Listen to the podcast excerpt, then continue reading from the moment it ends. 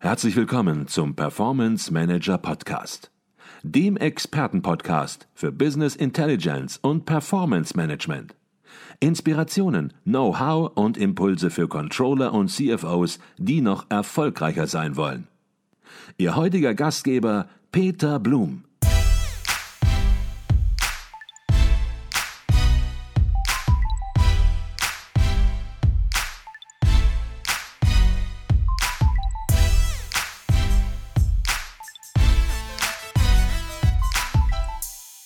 Herzlich willkommen im Performance Manager Podcast. Mein Name ist Peter Blum.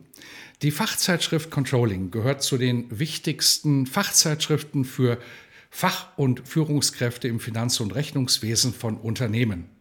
Sie liefert jeden zweiten Monat fundierte und anwendungsorientierte Beiträge für alle Controlling-Bereiche zu allen Branchen und für unterschiedliche Unternehmensgrößen. Jede Ausgabe widmet sich einem Schwerpunktthema und damit einer besonderen Fragestellung im Controlling. Der Performance Manager Podcast und die Herausgeber der Zeitschrift liefern seit Anfang 2021 hier im Podcast zeitgleich zur Veröffentlichung des jeweiligen Heftes einen ersten Überblick über den jeweiligen Themenschwerpunkt. Unser Wunsch ist es, unser Ziel ist es, damit Neugierde für die Inhalte zu wecken.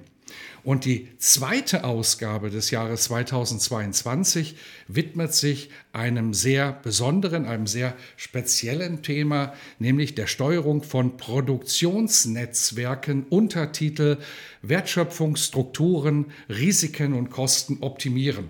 Und ich freue mich darüber, mit Professor Dr. Klaus Möller von der Universität St. Gallen zu sprechen, einem der Mitherausgeber des Magazins, der diese Ausgabe, der die Aufsätze der verschiedenen Autoren diesmal koordiniert hat.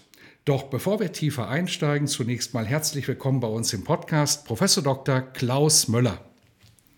Hallo Herr Blum, vielen Dank für die Möglichkeit, äh, diesen Heft mal wieder vorzustellen.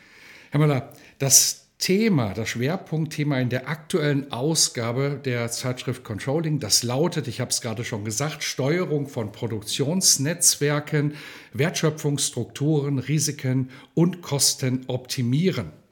Und die erste Frage, die man sich stellt, welche Veränderungen kommen durch das Thema auf das Controlling zu? Weil das ist das Thema der Zeitschrift, Controlling. Ja, äh, in der Tat. Äh, wir sind natürlich immer auf der Suche danach, was bewegt Controlling und die Controller, äh, woran müssen sie sich neu ausrichten. Und ich glaube, wir haben jetzt in den letzten ja, anderthalb Jahren durch Corona doch vieles gelernt und haben da auch viel gemerkt, dass es an der einen oder anderen Stelle mal knirschen kann. Und das wurde oder wird auch regelmäßig durch die Produktion getrieben. Wir werden das sicherlich später auch noch ein bisschen genauer darauf eingehen. Und äh, wenn man sich das Produktionsthema anschaut bei Unternehmen, dann sind da ja eigentlich zwei große Trends sichtbar. Das eine ist das Thema Internationalisierung der Produktion, um einfach Kostenoptimierung zu betreiben und auf der anderen Seite das Thema Kundenindividualisierung, äh, um halt äh, möglichst optimal auf die Kundenbedürfnisse einzugehen. Und äh, das beide äh, führt jetzt natürlich dazu, dass die Strukturen immer komplexer werden, äh, in denen die verschiedenen Partner agieren. Und äh, wenn ich da jetzt schon von Partnern spreche, dann haben wir da natürlich eine ganze Reihe von Partnern, also Vorproduzenten, Produzenten, Händler, und die verfolgen durchaus divergierende Ziele. Da gibt es äh, nicht unerhebliche Interdependenzen, Abhängigkeiten zwischen denen häufig sehr asymmetrische Machtverhältnisse. Ähm, und das Ganze muss irgendwie gesteuert werden. Und äh, damit sind wir natürlich wieder beim Controlling. Das heißt, das Controlling muss mit diesen komplexeren Strukturen äh, sinnvoll umgehen. Und das war eigentlich genau der Startpunkt für das Heft, äh, zu sagen, lasst uns doch da nochmal den Scheinwerfer auf diese komplexeren Strukturen richten, die sich in diesen äh, globalen Produktionsnetzwerken ergeben haben. Mhm. Sie haben das Stichwort geliefert, den Scheinwerfer drauf richten und ich weiß, dass Sie die Themen immer mit Bedacht wählen, auch langfristig wählen, auch vor dem Hintergrund, dass Sie überlegen, Mensch, was sind die Trends, die kommen, die aktuellen Themen, die eine Rolle spielen werden? Warum widmen Sie gerade jetzt im Heft Controlling diesem Thema den Schwerpunkt? Ja, also jetzt, ähm, das hat natürlich immer einen nicht unerheblichen Vorlauf, äh, so ein Heft. Und ähm, da sprechen wir in der Regel, ne, wenn wir die Autoren anfragen, äh, schon über ein Jahr, anderthalb Jahre Vorlauf. Und äh, wenn wir uns da nochmal in die Zeit reinversetzen, im äh, August 2021, äh, äh, da wurde ein chinesischer Hafen, Ningbo Chushan, später war das dann Tianjin, die wurden geschlossen, weil es da Corona-Verdachtsfälle im Hafen gab. Die sämtlichen Hafenarbeiter, mehrere tausend Hafenarbeiter wurden dann in Quarantäne gesteckt. Und das führte dann zu enormen Schiffsstaus. Global gab es dann spektakuläre Satellitenbilder und ähnliches. Und das war sicherlich so einer der Impulse. Äh, dann mögen sich wahrscheinlich auch viele Hörer noch äh, erinnern an die Blockade vom Suezkanal, diese Ever Given, äh, die dort feststeckte, was dann auch zu nicht unerheblichen Dingen führte. Fahrräder wurden später geliefert. Also persönlich waren wir da vielleicht auch noch betroffen von solchen Dingen. Und das ist natürlich so ein Impuls, dass man sagt, ja, was kann Controlling da tun? Äh, um da äh, besser zu werden. Und äh, das war sicherlich einer der Auslöser für diesen Scheinwerfer, den wir jetzt eben gerade hatten. Jetzt versuchen Sie ja auf der einen Seite die wissenschaftlichen Erkenntnisse zusammenzubringen, die existieren, auf der anderen Seite auch den Brückenschlag in Richtung Praxis zu schlagen. Und wenn ich mir das Heft anschaue, dann denke ich, Mensch, da ist in diesem Bereich bei der Steuerung von Produktionsnetzwerken in Unternehmen noch nicht alles erforscht. Möglicherweise eine ganze Menge auch noch offen, eine ganze Menge Komplexität auch noch gar nicht durchdrungen. Wie sehen Sie den Forschungsstand und was sind aus Ihrer Sicht die größten Herausforderungen aktuell? Ja, ähm, also lassen Sie mich das vielleicht in vier Bereiche ähm, mal einteilen, mit denen wir uns ja versucht haben, auch äh, zu beschäftigen. Also das wären Technologie, Führungsaspekte, Steuerungsaspekte und dann sicherlich dieses Risiko, äh, was ich eben gerade durch diese Beispielfälle angesprochen habe. Also fangen wir mal an äh, bei der Technologie. Äh, wir haben jetzt natürlich über die letzten Jahrzehnte, muss man glaube ich schon sagen, eine dramatische Zunahme von IT-Vernetzung gesehen und damit natürlich äh, diese Komplexität. Ähm, also wir sehen das ähm, bei vielen Unternehmen, also äh, große Unternehmen, äh, die dann gesagt haben, okay, wir bauen Leitwerke auf und wir haben dann so ein Hub-and-Spoke-System. Also da gibt es in der Mitte das Leitwerk und dann Speichen zu verschiedenen Folgewerken und die werden alle IT-seitig vernetzt. Und das ist, glaube ich, etwas, was durchaus eine ziemliche Herausforderung Herausforderung ist, das also einerseits aufzubauen, aber andererseits auch zu managen. Und äh, damit sind wir dann halt bei diesen zwei weiteren Punkten Führung und Steuerung. Ähm, also bei der Führung geht es natürlich darum, dass ich auf der einen Seite die Werksmanager zu möglichst viel Autonomie bringen möchte. Auf der anderen Seite äh, muss ich natürlich schon schauen, gerade wenn ich mit Leitwerken, mit so einem äh, Hub-and-Spoke-System arbeite, ähm, dass ich äh, ja also diese Verbindungen nicht völlig kappe durch eine Autonomie. Und damit sind wir dann ganz schnell bei der Steuerung, mit, dem wir, mit der wir uns im Heft ja auch intensiv beschäftigt haben, so Kennzahlensysteme, äh, wo man in der Vergangenheit eigentlich sehr stark auf einzelne Werke, einzelne Produktionen geschaut hat und jetzt feststellt, naja, ähm, wir wollen ja auf keinen Fall eine ja, Teiloptimierung von einzelnen Werken, sondern wir wollen halt das gesamte Netzwerk optimieren. Äh, und damit kommen wir dann halt dahin, dass wir sagen, wir müssen solche netzwerkorientierten Kennzahlen aufbereiten.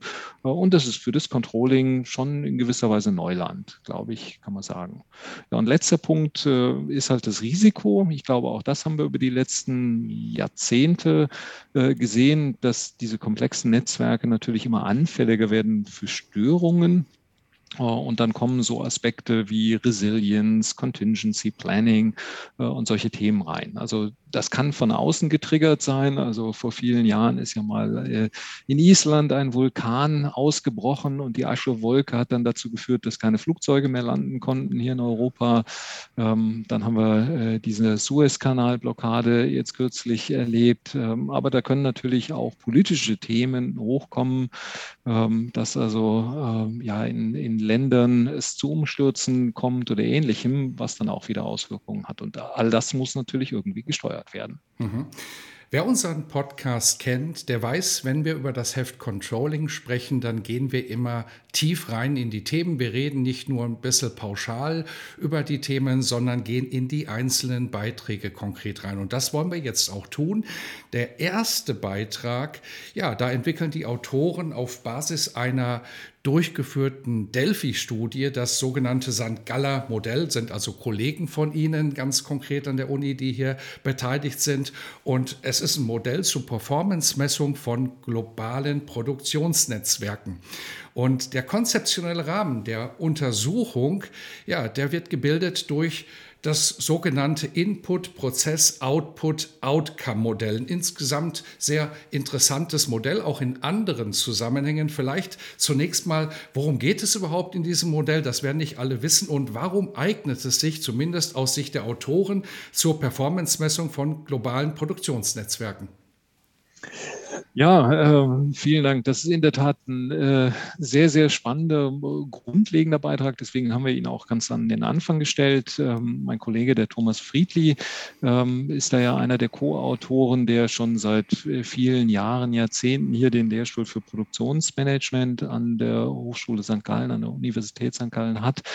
Ähm, und der hat schon lange so ein entsprechendes Produktionsmanagement-Modell, mit dem er arbeitet. Und äh, wir beide kamen vor einigen Jahren dann in Kontakt, äh, als er mich gefragt hat, äh, ja, wie könnte man denn die Kennzahlen dort systematisch einbringen? Also ähm, was ihn umtreibt, ist eigentlich so ein Dreiklang aus der globalen Produktionsstrategie, der Netzwerkkonfiguration und der Netzwerkkoordination. Ähm, und dann geht es natürlich darum, ja, wie kann man das äh, über Kennzahlen entsprechend äh, messen? Und ähm, ich beschäftige mich ja auch schon lange mit dem ganzen Thema Performance Management und ein Modell, mit dem ich sehr lange schon arbeite, was aber ja im Controlling auch durchaus äh, bekannt ist, ist dieses IPO-Modell und das kann man so langsam weiterentwickeln und wird systematisch auch immer mehr weiterentwickelt. Ähm, also IPO steht halt für Input, Prozess und Output. Äh, und das ist eigentlich schon ein Modell, was wir seit oh, wahrscheinlich 60 äh, Jahren ungefähr kennen aus der Produktionstheorie, muss man sagen wo man sagt, naja, da gibt es äh, Produktionsfaktoren. Also früher haben wir alle von Gutenberg mal gelernt, äh, Arbeit, Boden und Kapital. Mittlerweile äh, gibt es da auch noch Informationen als Inputfaktoren. Und diese Inputfaktoren, die werden dann kombiniert in diesen Produktionsprozessen zu Outputs, also Produkten. Äh, und aus einer Controlling-Perspektive schauen wir uns ja nicht nur Produkt- und Warenflüsse an, sondern auch noch Finanzflüsse. Und äh, dann interessiert uns natürlich, wie wird dieser Output, also diese Produkte oder auch Dienstleistungen äh, in Zahlungsbereitschaft transformiert. Und damit sind wir dann bei der Outcome-Ebene. Und das ist eigentlich genau das, was wir dann denen empfohlen haben. Und das wurde dann da auch aufgenommen, zu sagen, okay, wir strukturieren jetzt die Kennzahlen, Erfassung in diesen vier Dimensionen, also Kennzahlen zu Ressourcen, ähm, die in die Produktion reingehen, ähm, Produktionsprozesskennzahlen, äh, Produkt- oder ergebnisbezogene Kennzahlen und eher finanzorientierte Kennzahlen. Mhm. Sie haben es angesprochen, wir sind im Controlling, es wird gemessen und die Autoren versuchen sozusagen ein Kennzahlengerüst in verschiedenen Ebenen aufzubauen. Und die obersten Ebenen, die oberste Ebene ist die Ebene der strategischen Prioritäten und darunter kommen die Standort- und Netzwerkfähigkeiten. Und mit beiden Ebenen im Zusammenspiel soll es gelingen, ja, eine Performance von globalen Produktionsnetzwerken in der Tat messen zu können. Vielleicht können Sie auf diese Ebenen zunächst mal eingehen und vielleicht kann man schon vorwegnehmen, es wird noch eine dritte Ebene geben. Das ist sozusagen auch das Spannende spannende und neue an dem Beitrag. Aber vielleicht fangen wir zunächst mal oben an. Was wird in diesen beiden Ebenen, die ich gerade angesprochen habe, ganz konkret gemessen? Ja, ähm, also äh, der Thomas Friedli hat ja in diesem Modell, mit dem er schon lange arbeitet und wirklich sehr, sehr global macht da also äh, Forschung und auch Praxiszusammenarbeit mit der FDA hier in, den USA und äh, in Asien viel unterwegs. Äh, der fängt halt an mit den strategischen Prioritäten und die sind mal äh, relativ simpel erstmal Kosten, Zeit und Qualität. Ähm, das kennen wir auch alle.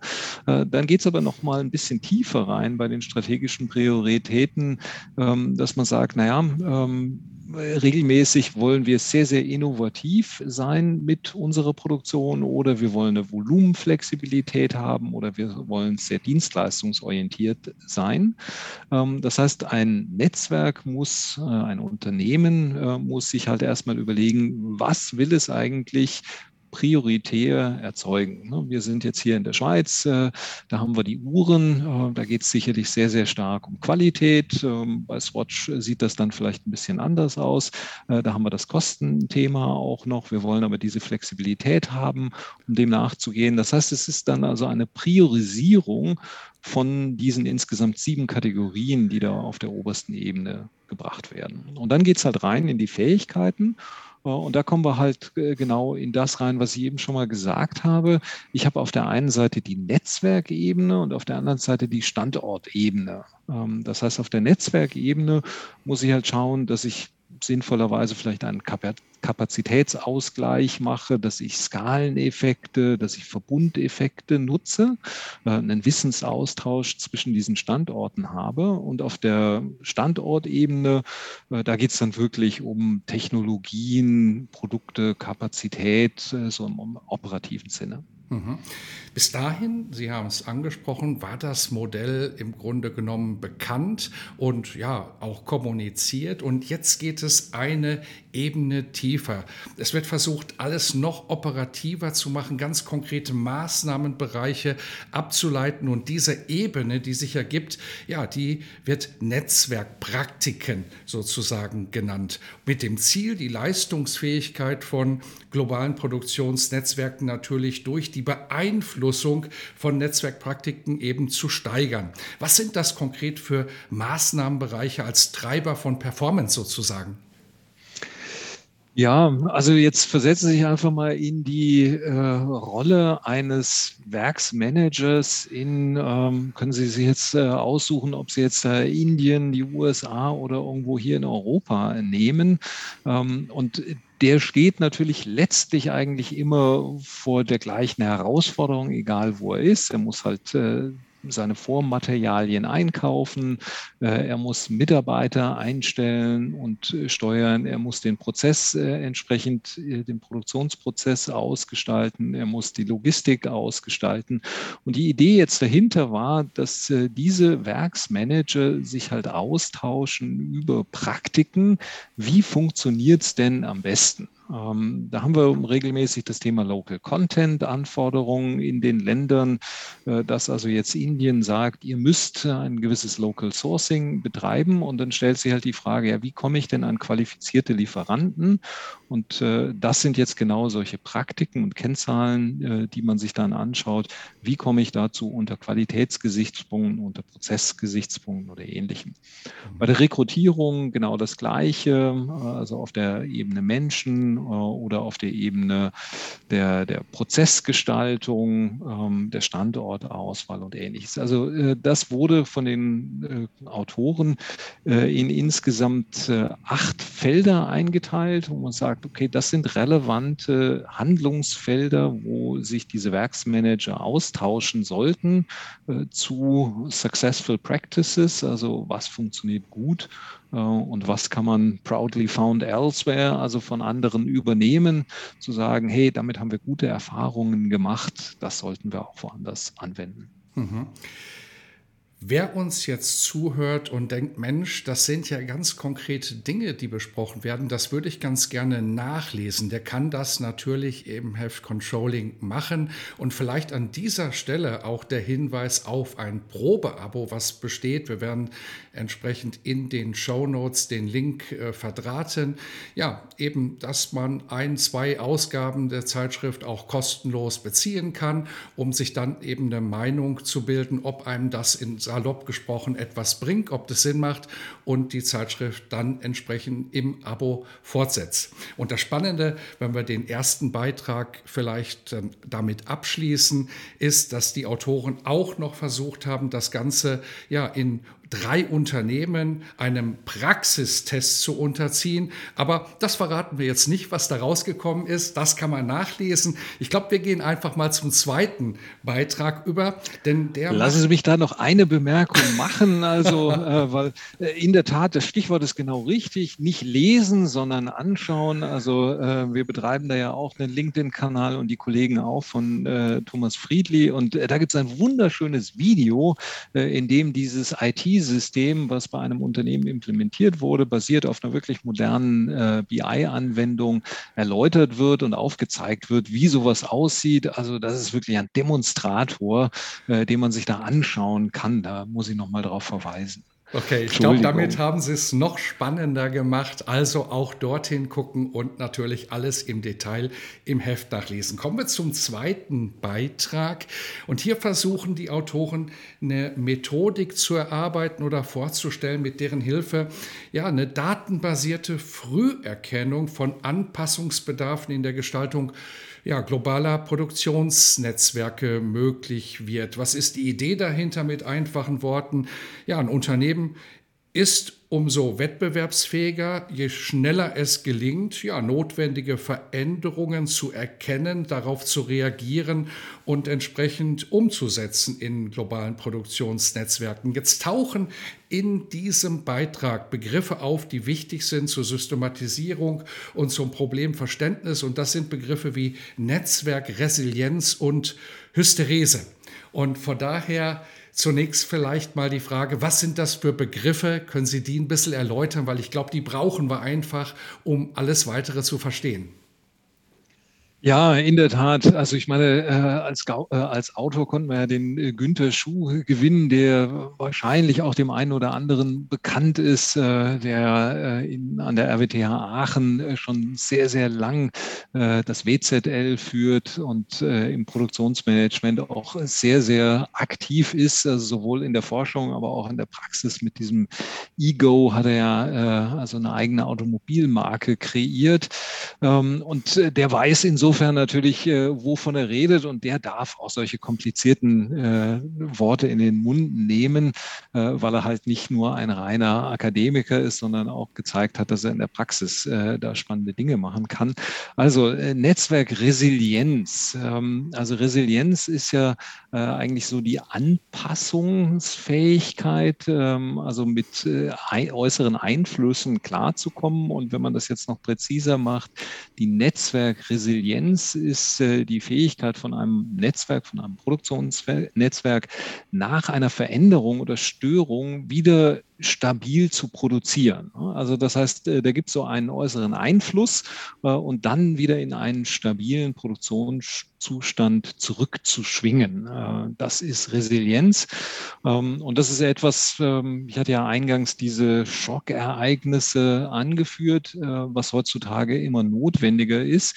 In der Vergangenheit hat man gesagt, ja, ich stoße irgendwann mal die Produktion an und dann läuft die eigentlich stabil die ganze Zeit durch. Und heutzutage muss man sagen, das ist einfach nicht mehr realistisch. Äh, wir haben eine Chipkrise, wir haben alle möglichen Veränderungen und es geht eigentlich eher darum, möglichst schnell nach so einem Störereignis wieder in einen stabilen Zustand reinzukommen und das wird dort genau thematisiert. Ähm, der zweite Punkt ist die Hysterese äh, und das äh, war, ist eigentlich die verspätete Reaktion auf solche Veränderungen. Ne? Das heißt also, es dauert einfach, bis man äh, wieder stabil ist. Und ähm, das ist äh, etwas, wo man versuchen muss, natürlich möglichst schnell zu reagieren, also wo die Latenzzeit äh, wieder in diesem Spezialsprachgebrauch äh, versucht werden soll zu verringern. Das heißt, man sollte halt möglichst schnell äh, anpassungsfähig sein. Also das sind die beiden Schlüsselworte in diesem äh, ganzen Aufsatz, äh, den die Autoren da reinbringen, also möglichst schnell wieder in einen stabilen Zustand reinzukommen. Mhm.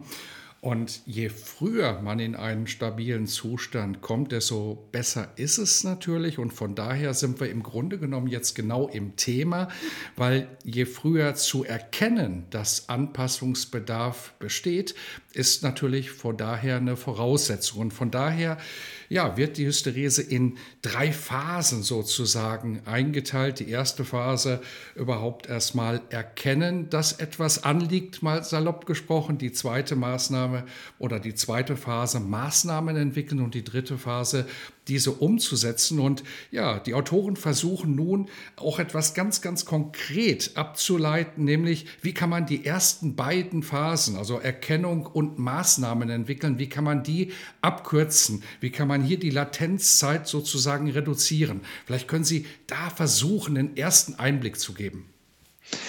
Ja, also vom Prinzip ist die Überlegung natürlich nicht neu. Also das äh, kennen wir eigentlich seit den 80er Jahren so aus dem strategischen Management, wo man gesagt hat, also wir müssen so ein Environmental Scanning, hieß das damals, machen. Also wir müssen die Umwelt eigentlich absuchen. Äh, und was die Autoren jetzt hier machen, ist, dass sie sagen, okay, wir differenzieren hier ein Stück weit. Also wir differenzieren zwischen dem indirekten Umfeld, also das, die allgemeine Umwelt mit Zöllen, lokalem Lohn, Niveau ähm, auf der einen Seite äh, die, dem direkten Umfeld und dann den internen Kennzahlen. Also nehmen wir das indirekte Umfeld. Äh, ich habe über die letzten Jahre sehr viel mit Shared Service Centern gearbeitet und äh, das ist so ein wunderbares Beispiel, ähm, wo ich natürlich immer ein bisschen Acht geben muss. Äh, ja, wie entwickelt sich denn das Lohnniveau in dem entsprechenden Land, wo ich potenziell hingehen möchte äh, und was ich mir anschaue? Ne? Also äh, Polen war vor vielen Jahren noch sehr günstig günstig. Mittlerweile haben auch dort die Preise angezogen. Ähm, das heißt also, ich muss meine Bewertung da möglicherweise anpassen. Also das ist das indirekte Umfeld. Äh, dann gibt es das direkte Umfeld. Äh, dort werden sehr stark Themen fokussiert wie Zulieferer, also wie flexibel, äh, wie zuverlässig ist denn der jeweilige Zulieferer ähm, und auch natürlich kundenbezogene Themen, also wie lang sind Transportzeiten, ähm, wie hoch sind Marktanteile. Und dann haben wir zum Dritten, da sind wir jetzt so im Kern eigentlich des Unternehmens, die internen Kennzahlen. Und da sind wir wieder in diesem klassischen Dreiklang äh, Kostenzeit, Qualität, äh, ergänzt dann vielleicht noch um Flexibilität und Effizienz, äh, dass ich natürlich wissen muss, wie hoch ist meine Anlageneffizienz, ähm, um halt ähm, auf diese Hysterese entsprechend eingehen zu können. Mhm. Also das ist das, was die Autoren dort eigentlich liefern, ein konkret für Produktionsnetzwerke äh, angepasstes Konzept dieses Environmental Scanning, äh, das ich halt sehr, sehr bewusst eigentlich im Umfeld und vor der eigenen Haustür nicht nur kehre, sondern schaue, was verändert sich dort. Mhm. Und was ich sehr spannend fand, es wird nicht nur ein Kennzahlen, Früherkennungssystem sozusagen konkret herausgearbeitet als Blaupause, als Muster sozusagen, dass man natürlich individuell natürlich noch erweitern muss, sondern es wird auch darauf eingegangen, dass an Kennzahlen auch Anforderungen zu stellen sind und ja, vielleicht auch die ein oder andere Kennzahl gar nicht so geeignet ist, wenn sie die Anforderungen nicht erfüllt. Vielleicht können Sie dazu auch noch noch kurz etwas sagen, Herr Möller? Was sind das für Anforderungen? Ja, also ähm, ich meine, das sind natürlich re relativ komplexe Anforderungen hinsichtlich der Datenverfügbarkeit. Man muss sich da die Fristigkeiten jeweils anschauen. Also gerade wenn ich jetzt in diesem Umfeld bin, da verändert sich das natürlich nicht ganz so schnell, Lohnniveaus, äh, während sich äh, Auslastungen und Anlagenverfügbarkeiten doch äh, teilweise im täglichen oder wöchentlichen Rhythmus verändern. Ähm, und äh, das ist aus meiner Sicht jetzt eigentlich das Interessante in dem Artikel gewesen äh, dass die Kollegen dort nicht nur sehr abstrakt theoretisch sagen, ja, so und so könnte man es machen, sondern sehr konkret ähm, ein, ein Software Tool aufgebaut haben, was am BZL auch schon längere Zeit im äh, Einsatz ist äh, bei verschiedenen Unternehmen, äh, wo sie diese Kennzahlen zusammengezogen haben, die dann bewertet werden können und daraus kann man dann bestimmte Szenarien modellieren und damit bewerten, macht das jetzt Sinn, ähm, in eine bestimmte Konfiguration zu gehen ähm, oder halt zum Beispiel die Produktion zu verlagern an einen anderen Standort. Also das war aus meiner Sicht eigentlich die Stärke von dem Beitrag, äh, dass er halt nicht auf diesem konzeptionellen wie der erste Beitrag äh, stehen bleibt, der eher sagt, so und so ist ein Konzept, sehr, sehr umfassend, ähm, aber in diesem Video wurde es konkretisiert bei dem Unternehmen. Hier ist es jetzt so, dass es wirklich ein Tool gibt, ähm, was das BZL im Angebot hat, wobei ich nicht weiß, äh, inwiefern Sie das da im Forschungskontext oder im Anwendungskontext haben. Ähm, womit man solche Kennzahlen ausgestalten kann. Mhm. Und der dritte Beitrag, über den wir jetzt sprechen, der geht dann noch tiefer rein, der geht in eine Branche rein, nämlich in die Stahlindustrie. Und dort spürt man sehr, sehr deutlich, wie sich Produktionsnetzwerke verändern, wie sie transformiert werden müssen sozusagen und wie wichtig es ist, hier Entscheidungen zu treffen und zu evaluieren natürlich vorher.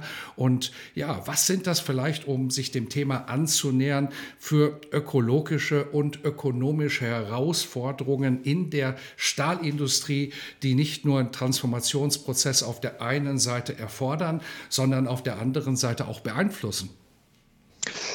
Ja, also äh, die, die grundsätzliche Idee ähm, bei dem Heft war natürlich, äh, wie ich es eben schon so ein bisschen gesagt habe, vom Allgemeinen zum immer Spezielleren kommen und insofern jetzt einen konkreten Fall. Ähm, jetzt ist dieser Fall sicherlich sehr, sehr schön konkret. Äh, allerdings ist äh, die Art und Weise, wie das dargestellt ist, äh, durchaus auch anspruchsvoll äh, zum Durchlesen. Also konkreter Fall ist ja jetzt hier Stahlindustrie und das, was Sie jetzt angesprochen haben, äh, ist natürlich dieses Umweltthema. Also wenn ich Stahl ähm, erzeugen möchte, dann ist das extrem energieintensiv und das führt natürlich zu sehr hohen Treibhausgasemissionen. Ähm, die kann ich jetzt bewerten. Äh, es gibt aber auch durchaus technologisch andere Verfahren, ähm, wo ich halt über Wasserstoffnutzung ähm, bei weitem nicht so viel CO2 emitiere. Und äh, das ist jetzt eigentlich die primäre Idee in diesem Beitrag, zu sagen, okay, äh, wie können wir jetzt solche ja, Bewertungen machen, Alternativbewertungen, äh, die jetzt nicht nur monetäre Dimensionen, also das Geld äh, einbeziehen, auf das die Controller in der Vergangenheit ja sehr stark fokussiert waren, sondern jetzt auch nicht monetäre Dimensionen mit einbeziehen, also CO2-Emissionen und das das ins Verhältnis zu setzen mit Produktion, Qualität, aber natürlich auch durchaus den Finanzen. Ähm, und was Sie dort äh, vorstellen, ist, dass Sie auf der einen Seite sagen, naja, es gibt technologisch mittlerweile Möglichkeiten, wo ich also diese CO2-Emissionen, ähm, die halt über zwei Tonnen äh, umfassen, äh, um 97 Prozent, lese ich hier in dem Beitrag, reduzieren kann. Und wie kann ich sowas dann in einem ja, Szenario oder in einer Simulation bewerten? Mhm. Sie haben es gesagt, es geht sehr speziell rein und es geht sogar noch spezieller rein, weil dieser Transformationsprozess, ja, der wurde bei der Salzgitter Flachstahl GmbH gegangen und der Beitrag beschreibt auch sozusagen die wesentlichen Schritte dieses Transformationsprozesses. Ähm, jetzt wollen wir vielleicht nicht noch tiefer in die Stahlindustrie einsteigen, aber vielleicht ist es ganz interessant, hier noch einmal etwas Grundsätzliches zu besprechen, denn das Controlling muss diesen Transformationsprozess, der auch der technisch sein kann, begleiten. Und was ist das für eine Rolle? Was ist das für eine Methodenkompetenz, die ja auf das Controlling Zukunft, die hier auch vom Controlling erwartet wird und sicherlich nicht nur hier in dieser Branche, sondern auch in anderen Branchen, in denen es da nicht weniger technisch teilweise ist? Ja, also ähm, ich bemühe mich ja, das immer in einem möglichst pragmatisch äh, darzustellen. Letztlich haben wir das Vorgehen eigentlich ähm, in dem Beitrag, wie aber generell auch für den Controller eigentlich darin, er muss erstmal das Geschäftsmodell verstehen. Äh, in diesem konkreten Fall ging es jetzt darum, ich muss erstmal verstehen, wie erfolgt eigentlich diese Stahlerzeugung. Und dann kann ich auf Basis dieser Prozessanalyse oder Aktivitätsanalyse ähm, auch ein Modell machen und eine Abstraktion. Und das ist, glaube ich, das Wesentliche, was man jetzt hier mitnehmen kann, um Ihre Frage da auch zu beantworten. Was ist da so die Kompetenz des Controllings? Also der Controller muss sich äh, ja hier vielleicht auch die äh, Schuhe ein bisschen schmutzig machen und verstehen, wie erfolgt denn eigentlich diese Stahlerzeugung, bevor er in so eine Modellierung einsteigen kann und in eine Bewertung. Ähm, ich verwende da ja immer dieses Bild des laufenden Controllers. Nur ein laufender Controller ist ein guter Controller, äh, weil er muss wirklich den Prozess verstehen, bevor er da einsteigen kann. Also das ist aus meiner Sicht etwas, was man hier wirklich mitgeben kann und verdeutlichen kann. Mhm. Lassen wir es einfach mal so stehen. Ich denke, da steckte gerade ganz viel drin. Da könnten wir einen eigenen Podcast drüber machen, wie sich Controlling verändert, wie sich Controllerinnen und Controller verändern müssen. Es gibt kein Controlling mehr von der Stange. Es ist hoch individuell geworden, teilweise auch technisch und man muss Dinge verstehen, ja, die weit über das Thema Kosten- und Leistungsrechnung mal ganz salopp gesprochen hinausgehen. Wenden wir uns lieber dem letzten Beitrag des Heftes zu. Den fand ich auch sehr spannend, denn hier versuchen die Autoren, globale Produktionsnetzwerke zu systematisieren, mit dem Ziel, zum möglichst strukturierten Methodik zu gelangen, um die Steigerung der Leistungsfähigkeit noch besser zu ermöglichen. Hört sich ein bisschen kompliziert an, aber ich glaube, wenn wir jetzt drüber sprechen, dann wird das klarer.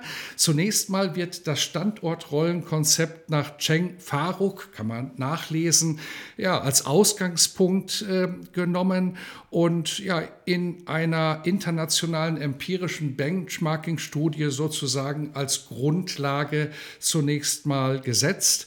Vielleicht fangen wir doch mit diesem Konzept an, dass Sie es erstmal erläutern, Herr Möller. Worum geht es im Standortrollenkonzept nach Cheng Faruk? Ja, also äh, die Kollegen haben da äh, vier Arten äh, von Fabriken. Es geht ja immer wieder um diese Produktionsstandorte und damit letztlich um Fabriken äh, differenziert äh, und haben sich es nicht einfach gemacht, dass sie sagen, da gibt es nur äh, die äh, führende Fabrik und äh, die Folge, also die guten und die schlechten, sondern sie haben das also ein bisschen differenzierter unterschieden und haben gesagt, okay, es gibt tatsächlich schon die Star-Fabrik, also die sehr, sehr gut gut. Äh, es gibt dann eine Oldschool-Fabrik, ähm, die eher so sehr traditionell ist. Ähm, dann differenzieren sie aber noch zwei weitere Arten, und zwar ist es die Expertenfabrik äh, und die ersetzbare Fabrik. Äh, sie sagen, äh, die haben halt tatsächlich wenig Vorteile und obliegen damit natürlich dem Risiko, dass sie dann möglicherweise auch geschlossen werden, während so eine Expertenfabrik spezifisches Know-how in einem bestimmten Bereich hat. Das mag jetzt ein Zugang zum Markt sein, das können aber auch bestimmtes Wissen oder bestimmte Fähigkeiten im Produktionsprozess haben. Und anhand von diesen vier Typologien werden jetzt äh, dann bestimmte Rollen differenziert, äh, die diese Fabriken in einem Netzwerk dann spielen können. Und äh, damit sind wir halt genau dabei äh, bei diesem Stichwort, was ich ganz am Anfang mal gebracht habe. Also wir haben dann so Leitwerke, das sind typischerweise diese Star-Fabriken oder Lead-Factories ähm, und die anderen, die sich an denen dann ein Stück weit ausrichten. Mhm. Bis hierhin könnte man sagen, Mensch, ja, Theorie könnte ich nachlesen und schön, dass wir es nochmal aufbereitet haben. Aber jetzt wird spannend. Ich habe von einer Benchmarking-Studie gesprochen, die hier im Artikel im Beitrag beleuchtet wird. Und ja, diese Benchmarking-Studie, die hatte nun den Ansatz, ja, Praktiker zu befragen und zu sagen, in welche dieser Typen sozusagen, Standortrollen, würdest du ganz konkret deine Produktionsstandorte einordnen, zuordnen? Das ist eine Sache der Medaille, auch noch nicht so spannend. Wo es richtig spannend wird, ist es dann, ähm, dass diese Standorte ja durchaus mit unterschiedlichen Zielen auch geführt werden. Sie hatten ganz am Anfang hatten sie schon unterschiedliche strategische Ziele für ein globales Produktionsnetzwerk herausgearbeitet und hier wird sozusagen dieser Anfangsgedanke nochmal aufgegriffen und da kommen jetzt ganz, ganz spannende Ergebnisse raus. Ich bin gespannt, wie Sie diese Komplexität, die sicherlich heruntergebrochen worden ist, aber immer noch komplex genug ist, wie Sie die hier darstellen können. Ja, also äh, die Kollegen haben da in der Tat sehr umfangreiche Empirie zusammengetragen. Das ist ja auch äh, die Gisela Lanzer hier aus Karlsruhe, die da auch sehr äh, etabliert in diesem Kontext ist äh, und haben dann halt äh, acht Dimensionen abgefragt, ähm, wie ähm, was priorisiert wird äh, und haben das dann mit diesen Rollen eigentlich zusammengebracht. Und ähm, in der Tat gibt es ein paar Dinge, die sind jetzt nicht so wahnsinnig überraschend, dass also in der Tat Kosten, Qualität und Lieferzuverlässigkeit äh, eigentlich für alle Rollen als wichtig eingeschätzt werden. Wenn man aber genauer hinschaut, sieht man dann schon gewisse Unterschiede. Also diese Expertenfabrik, äh, bei der ist beispielsweise das Kostenthema also im Verhältnis deutlich unterpriorisiert, ähm, also 20 Prozentpunkte Differenz zu den anderen Rollen, ähm, während auf der anderen Seite das Thema Innovation als sehr, sehr prononciert dargestellt wird, äh, genauso wie Qualität und Service. Äh, das heißt, also man sieht dort sehr deutlich, dass diese Fabriken sich darauf fokussieren, einfach stark bei Qualität, Service und Innovation zu sein, ähm, das Thema Kosten aber als nicht so zentral ansehen. Umgekehrt ist bei der ersetzbaren Fabrik genau dieser Innovationsgrad verhältnismäßig sehr, sehr schlecht oder niedrig und auch die Produktflexibilität äh, ziemlich niedrig. Ne? Das heißt also, das sind so reine, äh, wie man das noch aus den, oh, weiß nicht, 60er, 70er, 80er Jahren kannte, ähm, also auf Mengen, äh, effiziente Mengenproduktion ausgelegte Fabriken, äh, die dann aber halt irgendwann auch das Ende ihres Lebenszykluses erreicht haben äh, und damit halt dann genau ersetzbar sind oder ersetzt werden, während sich andere Fabriken da versuchen zu flexibilisieren. Äh, und das ist aus meiner Sicht, glaube ich, schon eine sehr, sehr spannende Angelegenheit jetzt wieder für den Produktionskontrolle, der natürlich in der Beraterrolle ist für sein Management, um frühzeitig die Diskussion loszutreten, in welche Richtung wollen wir uns denn als Standort positionieren? Äh, wir haben vorhin über äh, so internationale Unterschiede gesprochen, Polen, Indien, hier Europa. Und auch gerade in solchen Niedriglohnländern kann ich mich durchaus als Expertenfabrik oder als flexibler Dienstleister positionieren, aber ich muss das halt aktiv angehen. Und das ist genau das, was im ersten Beitrag unter der Netzwerkstrategie abgehandelt wurde, zu sagen, was ist die Netzwerkstrategie und auch auf der Werksebene meine Strategie. Und dafür bietet, finde ich, dieses Konzept mit diesen vier verschiedenen Typen von Fabriken äh, einen exzellenten Ausgangspunkt, wo man sich selber als Werk raten kann und sagen kann, okay, wie wichtig sind mir denn diese acht Faktoren? Mhm. Ich glaube, wir sollten das nochmal versuchen, konkret auf den Punkt zu bringen, weil das ist wirklich ein sehr interessanter Artikel zum Schluss noch. Und vielleicht ist noch nicht jedem in der Praxis ganz konkret klar geworden, der uns zuhört, was denn hier wirklich ja, der Beitrag ist, was der praxisrelevante Beitrag ist zur Steuerung, zur besseren Steuerung von globalen Produktionsnetzwerken. Vielleicht können Sie das noch mal auf den Punkt bringen. Sie haben es im Grunde schon, schon versucht, aber nochmal auf den Punkt gebracht. Was ist das Thema? Ja, ich glaube, ähm, in der Vergangenheit äh, hat sich ja bei, bei vielen Produktionscontrollern sehr der Fokus ergeben, so auf das Buch der tausend Kennzahlen. Ne? Man wurde halt äh, immer detaillierter und präziser in diesen Dimensionen Qualität und Kosten und Effizienz und Zuverlässigkeit.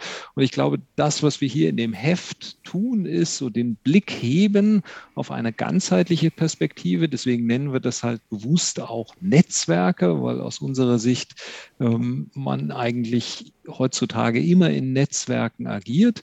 Und wie kann man aus dieser eher strategisch orientierten Netzwerkperspektive seine eigene Leistung, also die eigene Werksleistung sinnvoll positionieren. Und ich glaube, dafür geben wir äh, in, diesem, ja, äh, in diesen vier verschiedenen Artikeln sehr, sehr interessante Perspektiven äh, für einen ganz konkreten Produktionscontroller in einem Standort, aber natürlich auch für einen Leiterproduktion, ähm, der sich mit der Ausrichtung seiner, seines Produktionsnetzwerks auseinandersetzt, wie er das positionieren möchte. Mhm.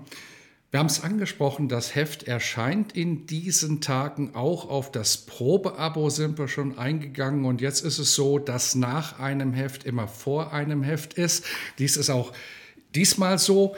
Und wer unseren Podcast kennt, der weiß, dass wir auch an dieser Stelle schon immer einen ersten Ausblick wagen, sozusagen einen sehr kurzen Blick auf das nächste Heft. Welche Themen werden behandelt? Ja, wir haben ja zusätzlich zu unseren sechs normalen Heften im Jahr einmal im Jahr eine Spezialausgabe, die sich äh, noch praxisorientierter, als wir das ohnehin sind, in noch verkürzteren Artikeln äh, einem speziellen Thema widmet. Und das wird dann das nächste Heft sein, was im Mai rauskommen wird. Äh, und zwar zum Thema Digital Finance. Also wie verändert sich die Finanzfunktion und ganz speziell natürlich das Controlling im Zuge der zunehmenden Digitalisierung? Äh, was sind da Chancen, Herausforderungen, die sich dort ergeben? Äh, welche Methoden, äh, gerade mit Fokus wirklich auf das Finanzcontrolling, gibt es, die dort Support leisten können, welche IT-Tools äh, gibt es und äh, nicht zuletzt natürlich auch, wie verändert sich die Organisation durch diese neuen Informationsbedürfnisse des Managements und das gesamte Arbeitsumfeld. Wunderbar, auch wieder ein spannendes Thema und vor allen Dingen auch ein Thema, ja, das sehr viele betrifft. Mit diesem Thema beschäftigen sich derzeit ganz viele Unternehmen, ganz viele Controllerinnen und Controller und von daher sicherlich eine ganz, ganz spannende Ausgabe. Das war Professor Dr. Klaus Möller von der Universität St. Gallen. Wir haben über das zweite Heft Controlling gesprochen im Jahre 2022 mit dem Thema Steuerung von Produkten Produktionsnetzwerken. Herzlichen Dank für diesen Podcast.